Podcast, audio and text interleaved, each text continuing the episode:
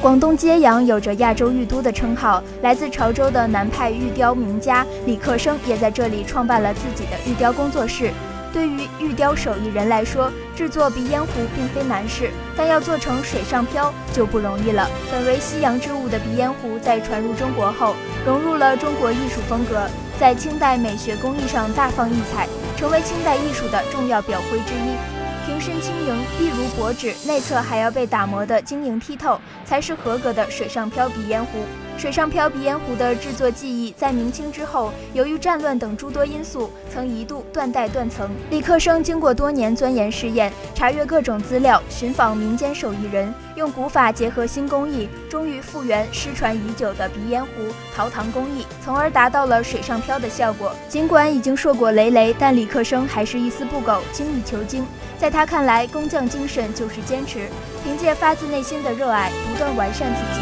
发掘自己。做到极致。